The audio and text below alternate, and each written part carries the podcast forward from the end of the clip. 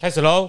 好，欢迎收听东邪西毒，陪你继续聊这本书。这本书是《修辞的陷阱》This is Jeremy。，MC。在音乐开始之前啊，我们不要忘记了，每次要介绍一点小常识，那你这次要介绍的是跟修辞陷阱基本上没什么关系。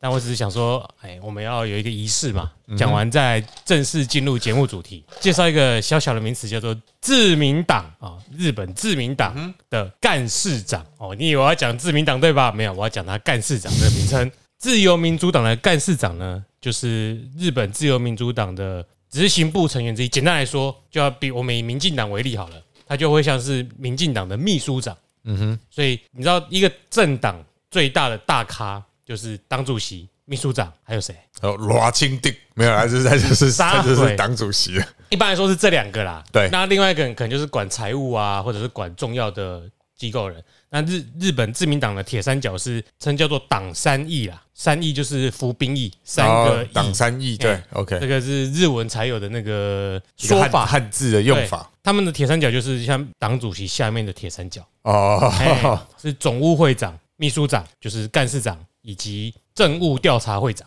政务调查会长哎，那个我我猜啦，总务会长就是总务的啦，就是管钱啦，或者是各种杂杂杂事杂事。之类的。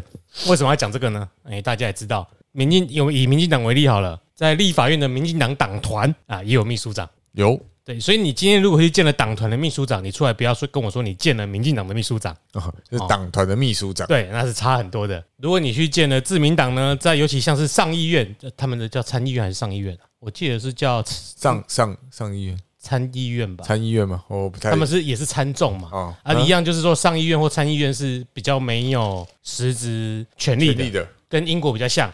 所以如果你去见了这个参议院的自民党干事长，你不可以跟他说你见了自民党干事长，这两个差很多。有差别的。哎，那你不要擅自说人家话，后来人家也去求证了。我觉得你在偷臭某人啊。那我们这这一集就开始喽。开始喽，毕竟呢，等一下我们如果要讲羞耻的陷阱，多多少少你可能会想到一些这些情境啊。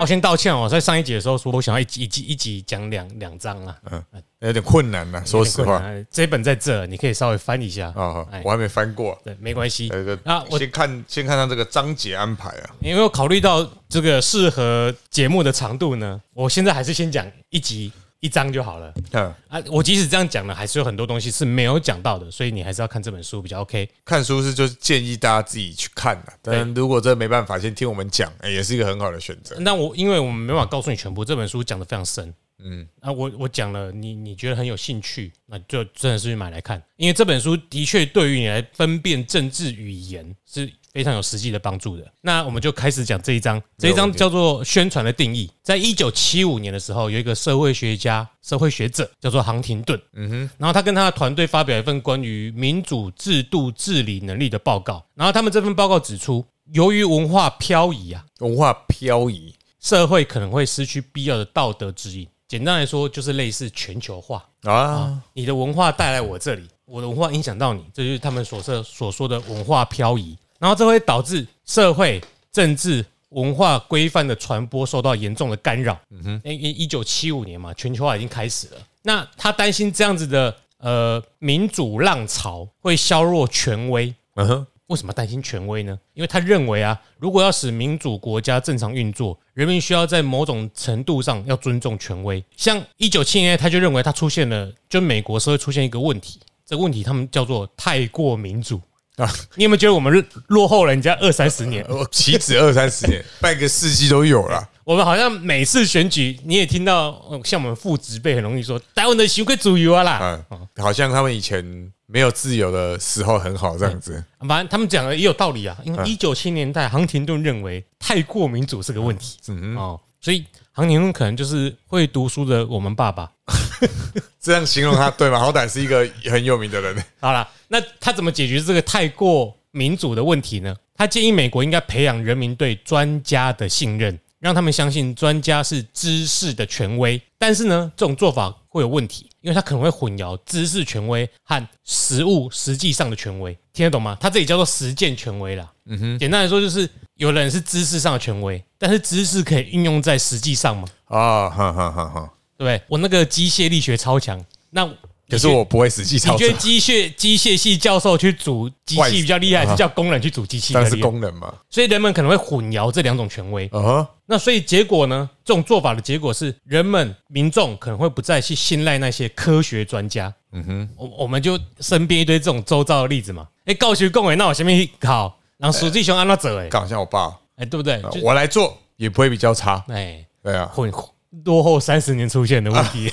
所以他这他里面举的例子啊，就是其实这本书很早就出了嘛，但是刚好符合时事了。他举的例子是，比如说对疫苗的质疑，对疫苗的质疑。哎，还有对气候变迁的怀疑啊。那这一章的目的呢，就是深入探讨这种言论呢，在什么情况下会展现出它宣传的特质。嗯哼，所以这一章呢，叫做宣传的定义。而这整部就是因为它整本书要讨论这个宣传的本质嘛，以及宣传的影响，所以它第二章呢就开始先开始介绍一些宣传的类型啊，还有不同的宣传方式。你要先辨别什么是宣传，你才能去探讨出政客在宣传的时候用了哪些词语，你去分析它，然后才发现这些是陷阱。所以我，呃，我们这本书呢都会一直在讲政治宣传，我们只讲政治宣传，广告宣传不讲。哎，那个没没关系嘛。你你悟性的，顶多就是老鼠会被骗了、嗯哎、嗯那跟政治比较没有，跟我们的生活嗯不会有太直接。我们讲的就像你上一集讲的，我们讲是 propaganda，是哎我们以前学校政治宣传啊，对，不是不是讲广告啊，然后什么骗人的诈骗集团，哎，你去信西富不会破坏民主体制啊？对对对哎呀，我们讨论说会不会破坏民主体制啊？除非他是白莲教的。看这这就 清末重现了啊。OK，那由于政治宣传啊，它会出现在每一种政治体系、政治体制当中，所以呢，这一章的作者只会描述宣传的普遍共同的特征，然后他会驳斥两种对于宣传本质似是而非的说法。两种，你猜是哪两种？就谈到宣传，你对于宣传或 propaganda 的想法是什么？就是隐藏那些对民主有危害的东西在，哎，应该说将对于民主有危害的东西放在宣传里面。我对我来说，政治宣传那如果只是政治宣传这个四字，你听到你会对他有什么反感？有种反感哦，对就是你想要灌输我特特定的的那个想法或意思啊。对，对吧所以他整理了很多的政治宣传，然后整理出有两种一般人对于宣传的说法，嗯哼的想法，但他可能是错的。那第一种呢，应该说他已经他已经在书里面认证他是错的，只是说这整理出来这两种宣传呢，就会告诉你说为什么你会认为你对于这种宣传的想法是错的。你你一般会认为一般人呐、认为关于宣传所说的东西一定是假的。我们在本书中呢称它叫做所言为假论。所言为假论，整整个来说起来，因为我讲刚讲有点零碎，就是说一般人想到政治宣传，OK，这是政治宣传一定是假的，这就是所言为假。对，这是这是一种负面嘛。因为如果我们保持着理性、中立、客观哦，嗯哼哎，呃，有人跟你讲政治宣传的时候，你就会说一定是假的，反过来看就对了，哈这叫所言为假论。完全的反对派，为反对而反对。那第二种呢？第二种的想法叫做言不由衷论。嗯，言不由衷论就是觉得一听到政治宣传呢，会觉得宣传的内容一定是唯心之论。就是那一个想那个讲的人或设计的人根本不这么，对，即使他讲的是真的，那也不是他所想的。哎，他被迫的。对，这就是两种他认为一般人会认为政治宣传的负面印象。那不管是哪一种主张，哪一种论点，我们都会发现，即使是那种惑众妖言呐、内容依然可能会是真的，因为宣传者可能就是出自于他真心诚意的宣传这些言论。我没有在指谁哦。哦，好干，你不用，反正你不讲就没人想，你一想大家就知道你啊，那我们就不要。讲嘛，看大家想到谁嘛，好对不对？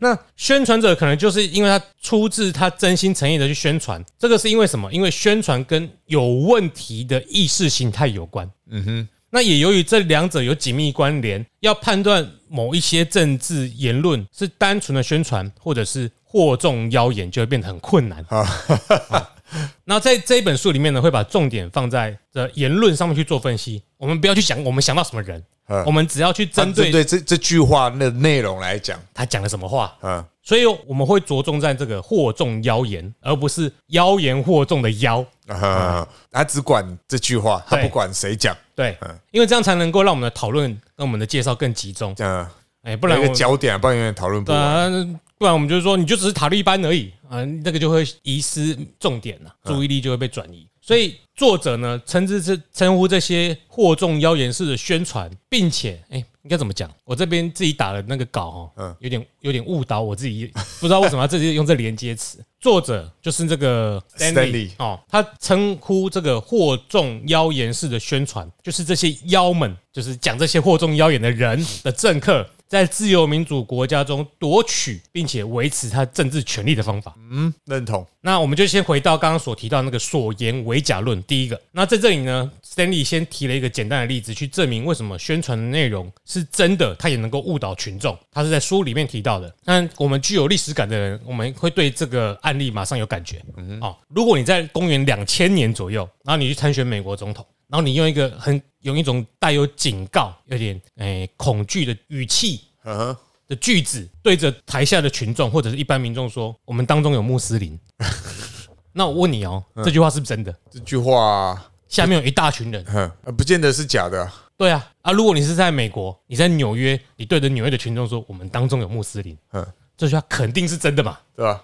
但是呢？你认为他是不是试图在引发某种情绪，或者是企图带风向？他是啊，他绝对是啊，对吗？所以这句话在字面上、表面上，它肯定是事实。可是他他要带给你的讯息却是假的。他并不是他并不是为了阐述一件事情而已，他想要引起某些事情。对。那在这种宣传的言论当中呢，说话的人他可以说出完全是真的的命题的句子，然后利用听众本身相信的一种假的信念来传达自己想要的目标。嗯哼，那作者就认为，一则言论它是不是宣传，取决于这个言论的效力是否仰赖有问题的意识形态。嗯，但这也不代表宣传一定会直接或间接的传播有问题的意识形态信念。就是说，你在台湾讲我们当中穆斯林，我们可能没差，因为我们当中没有穆斯林。对啊，你讲这个言论要引起群众的激情，或者是他想要带风向要成功，必须要群众他自己有有那个意识形态，他才会被你的言论所带走。他如果没有意识到这件事情，他在他世界是不存在的。对。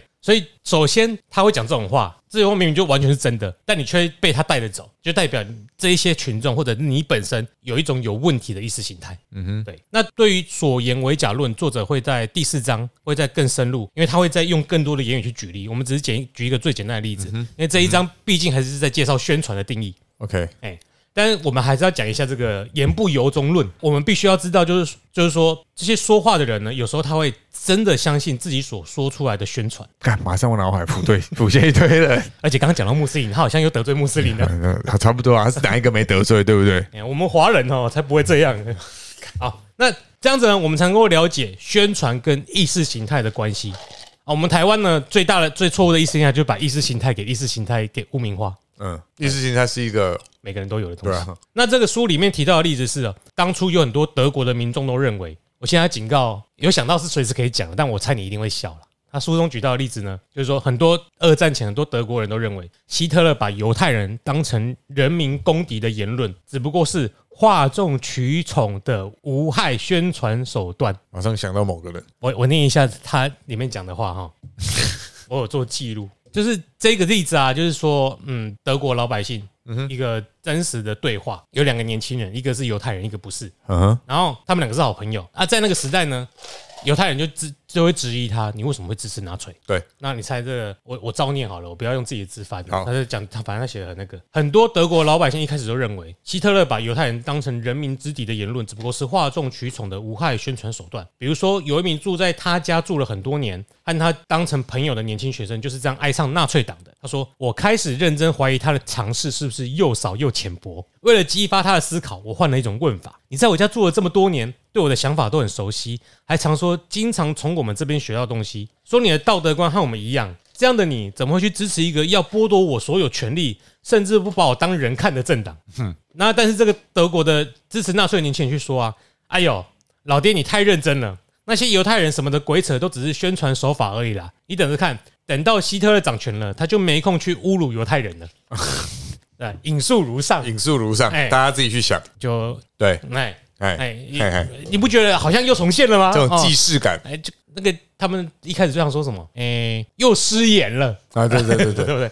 啊，性是这个性格比较急啊，比较直啊，哎，讲话比较直啦啊啊！不小心失言又得罪人了啦。嗯，但也不是讲的不是事实啊，他讲的无心之论呐，无心之论啦，哎，很可爱，哎，务实可爱啊。OK，那在这个例子中呢，这位支持由纳粹的年轻学员捍卫自己意见的理由，就是希特勒对犹太人各种恶意抹黑，都只是宣传手法而已。实际上呢，希特勒在描述犹太人的手法主要有两种，第一种是鄙视的善笑，就是他把犹太人比喻成比人类更低等、更低劣的生物，比如说像是尸体上面的蛆。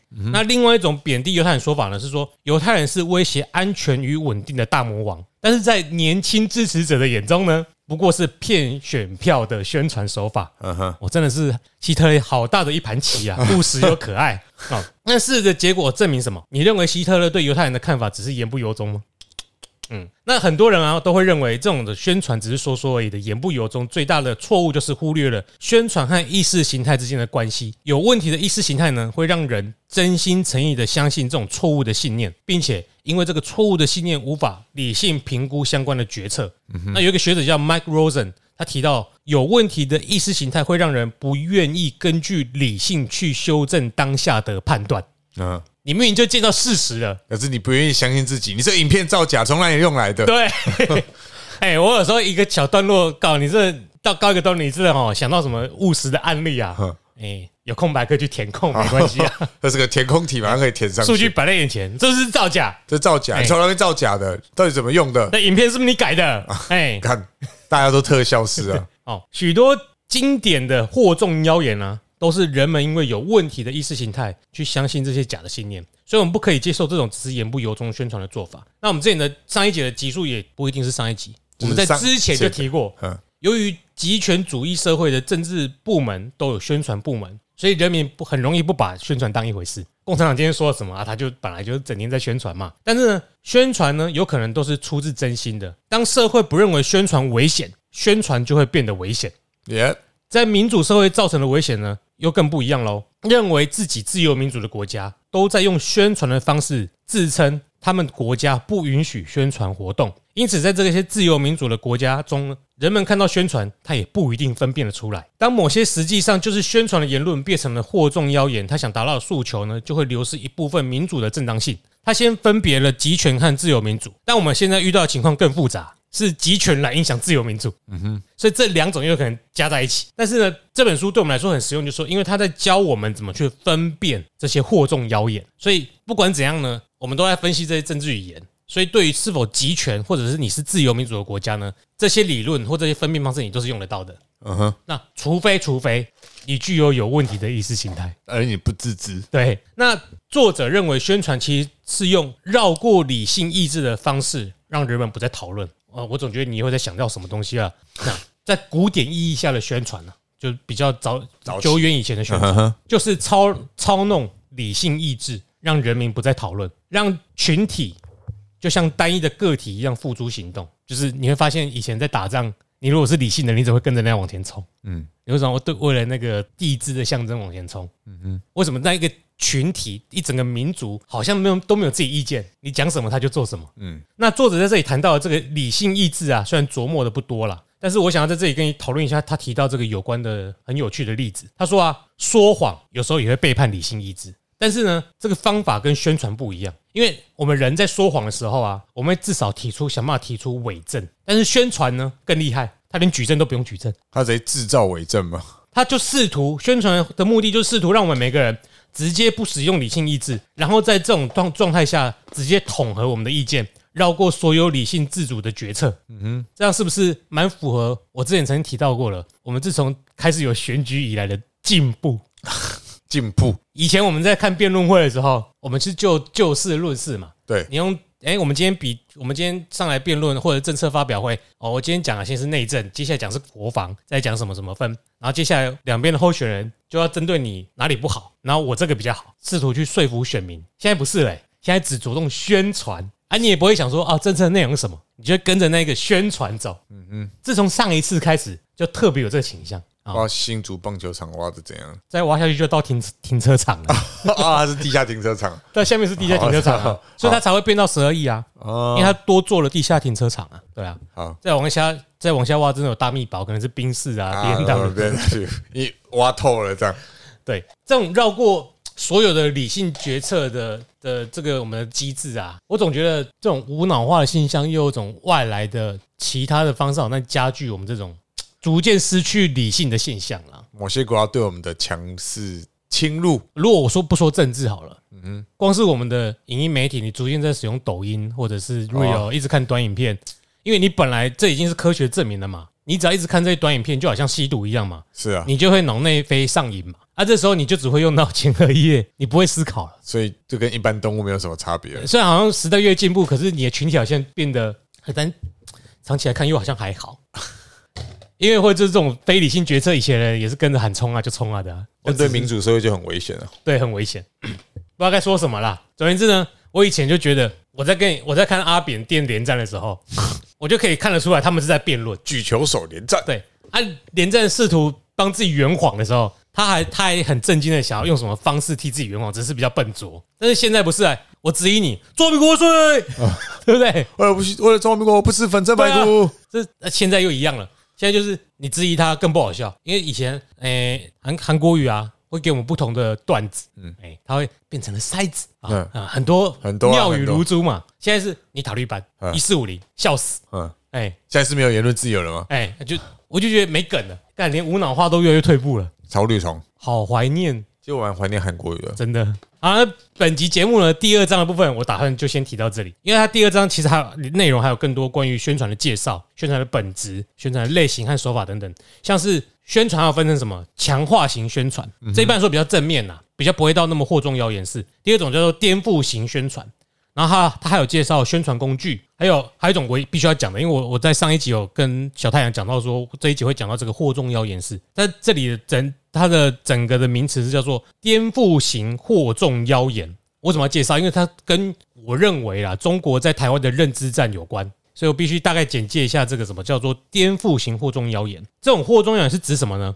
以某种值得支持的政治经济理念，哎，政治经济理性理念为号召，但它真正的目的却会妨害这些理念实现的公共言论。嗯啊，我们每一集都遇到嘛，谁谁反对居住正义？嗯，谁反对民主自由？谁反对司法改革？谁反对和平？不会有人反对啊。但你办了这些，到最后却有可能妨害这些理念的实现。我塔绿班呐哈，我你可以自己举别的例子嘛，对不对嗯？OK，好。那除此之外呢，我就不再继续叙述，因为除了不好介绍以外，你再翻一下，大概也知道不太好介绍。但也会增加本集节目太多的时间呢、大家听到最后都烦了。我们我发现我们一集啊，我今天可能五十个人听啊，可是那个下载数可能是四倍，可能点好几次，也有点累了哈。啊，可能还有一个原因呐、功力不够，那就也没什么好说的。最近还真的很忙。那超累最主要最主要，我们还是希望大家直接去看这本书，因为它里面有超多超多的案例。它每讲一种宣传，一种类型宣传，还有尤其在后面在解析这些言论的时候，他都会用他所收集的政治宣传言论来看。那他后面介绍这些名词，有一些我们在后面会再提到，所以我们也不在这一章中先讲，到时候我们再回来大概看一下它的定义，再去讨论就好了。那这一节的内容先到这里，我们再稍微再聊一下下。我看完这整本书的感觉是啊，因为他蛮明显，他其实是个民主党的理念的支持者，所以他举的例子大部分都用共和党，但是我并不觉得，因为他有这个政党倾向，就而让这本书失去价值，这样工具就是工具嘛，对。你只是用工具去组装什么东西，这简单讲，你共和党可以用这本书来去攻击民主党，对，因为民主党也很明显有他的政治宣传手法啊，所以你用他学的工具再去判断每个党的政治语言都是 OK 的，只是因为他举到的例子呢，都会主要是以共共和和党党为为目标，哎，这这还蛮明显的啦，但是他并没有特别的偏颇啦。所以它终终究还是一本算是有学术性的、有学术价值性的书啊。我认为是这个样子的，没错。嗯，因为第一集有去讲到啊，他是引用了一些引用了不少资料，对，整本都在引用啊，而且好多其他的，我可以直接翻开就跟你说，哎，这一集要介绍小知识什么，直接读下注就好对了。啊，这是我们的小知识，这样子，还有，哎，还要讲什么忘记了这样？OK，我觉得啊，因为这种这本书讲修辞，它可能就是跟语言学有关嘛，然后它有一些哲学成分，因为它里面引用到超多哲学的的理念，因为你也必须要以此为基础，再去发展出你要解析的对象。当然会变成，如果你要用哲学的态度去看它，其实是不合适的。你最好是用实用的态度去看，因为当你以哲学的态度去质疑它，你就会觉得，OK，你说有问题的意识形态，你要如何证明你自己的意识形态不是不是有问题的，这样变会变成崩解整本书的架构。因为我自己在看的时候会这样想，那可能是我的思考逻辑太奇怪了。不过我我倒是想到一个东西可以提的是，不管是广告也好，甚至我们现在就是修辞的陷阱，主要讲这个 propaganda 政治宣传，其实它最大目的就是要让它的受众去接受这件事情。那这个受众当然就是民众。那我觉得有用一句话可以稍微去呼应一下修辞的陷阱里面，可能因为我没有读这本书，我没有读。那可是我我我听完了第一集，然后稍微听 Jeremy 讲一些，我想到是那个古斯呃古斯塔夫古斯塔夫勒庞，他所他在一本书叫《乌合》，他该不会是法国人吧？对吧？勒庞，对啊，干听起来就极右派要。蹦 乌合之众。然后他讲他说啊，就我们讲呃正式宣传的 propaganda 的受众就是这些群众人民。他说群众从未渴求过真理，他们对不合口味的证据视而不见。假如谬误对他们有诱惑力，他们更愿意崇拜谬误。谁向他们提供幻觉，谁就可以轻易地成为主人；谁摧毁他们的幻觉，谁就会成为他们的牺牲品。所以那个女孩子在那边举标语，那就摧毁了这一些支持柯文哲的人，他们的不管是幻觉什么都好，不管怎么形容，所以他们就觉得说，干你就在那边骗人，所以我们就要就要针对你们，就要攻击你。嗯，所以那个女生就变成这群人的牺牲品。对，对，所以我觉得这句话可以当成修辞的陷阱里面的其中一个注脚，我觉得应该还是蛮合理的。而且你你这样的话，我觉得非常的有感想嗯。第一点，这整集节目呢，我都忍住柯文哲三个字不讲，你终于破功了。嗯，没有，我没有打算不讲的意思，我就是要讲它。哎对，那第二点呢，就是刚好呼应了这句话，蛮真理的，就是说我刚后面在质疑人们为什么越来越无脑，嗯但其实没有，因为以群众来说，他们普遍就是盲信、盲从。啊，乌合之众，所以本书为什么叫那怎么说为什么叫乌合之众？就是这个背景。对，乌合之众不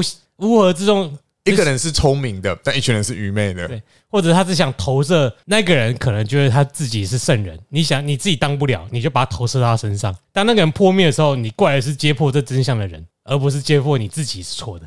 嗯，那就出事情了，阿对贝，阿贝出事了，阿阿贝阿贝，哎哦，我帮你擦汗，阿贝。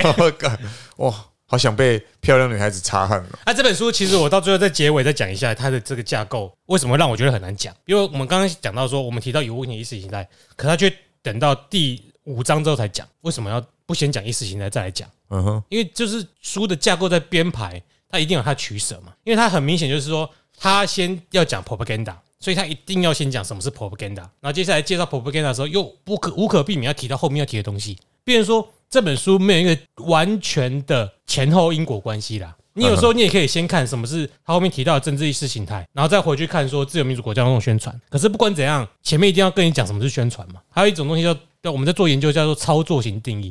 我在这本书里面我要讲的宣传是什么东西，我要定义好，我才能讲。可是他也巨细密的跟你说啊，我接下来要讲的东西在这里可能讲不清楚，到后面哪一章的什么地方我会再讲的更详细。那对我来说，我很想要整合给大家知道，问题是他自己都没有很明确的顺序可以去表达了。他有点像是想到什么就讲什么这样子。对，可是他也是编排过的，因为你不太可能在他写的是蛮顺的啦，对，你也不太可能再把它类似记忆拼图重新组装，就它是有所取舍的，因为可能是啦，这本书需要的基础知识很庞大，嗯哼，所以当你如果是它里面的注脚都了解的差不多了，或是你你是哎具有基础的历史学，或者是语言哲学，或者是呃，或者是念语文学系会学修辞的人，或者是学哲学的，你可能阅读上来说不会那么困难，因为他讲的东西你可能都懂，这样顺顺下来，你会觉得哎，我没什么好，不觉得他有没有架构了，嗯哼，不觉得他没有架构，但是当你一无所知的看这本书，你就觉得，干这里明明就是先讲这个，那、那为什么你有时候后面讲，你为什么不先在这里讲？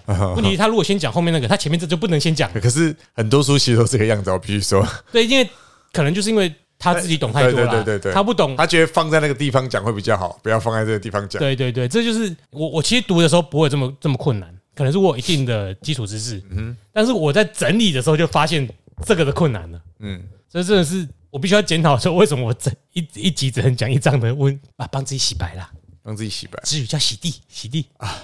警察出来洗地了，所以鼓励大家去看，但是如果你看不懂，也不要气馁啊，慢慢看。哎，因为慢慢来啦。对啊，你真的睡前三十分钟看，应该看睡前看这个好吗？应该是有助于睡眠啊。啊，干，我觉得这是这是嗯，有助于睡眠，啊，在在这里，今天的节目就会大概先到这里啊。你应该没有要其他要，还好。因为如果我讲的东西，一定会有人一直举例子，你听上一集就知道了。对我有听，我有听啊，那你你自己会读这种类型的书吗？不太会我还好。啊。我对这种类型的书还好。那我就要想办法引起你的兴趣，不是让你去看，而是讲给你想听。但，但是刚刚讲到，好算了，这应该没什么，就这样吧。什么啦？没有没有，我只是突然想到科粉的事情而已。我我跟你讲啊，嗯嗯，我在读本这本书，每个案例都跟柯文哲有关。没事没事，我们再分享啊。那我们这期就先到这边。我觉得我们还是三个人录，真的还比较，因为有一个人一直提出让我们会想揍他的问题，然后我就会讲的比较开心。哦，感我们在这里呼吁他，啊，今天去竹山嘛。对啊，哎呀，不要大家不要，那他要他是我们当中接过叶配的呢。我们在这样呼吁啊，大家多多留言给他，他喜欢跟大家互动啦，对他吃醋了，不然他会玻璃心哦，中国啊，因为他常用之语嘛，好他这样子啊，嫉妒另外一个中国人。喂，哎哎哎，呃，好今天节目就先到这里啊，This is Jeremy，，I'm C，我们下次见。再见，拜拜。其实节目短短啊，大家吸收要花很长时间那刚。那个没那么简单，因为我刚刚只想到，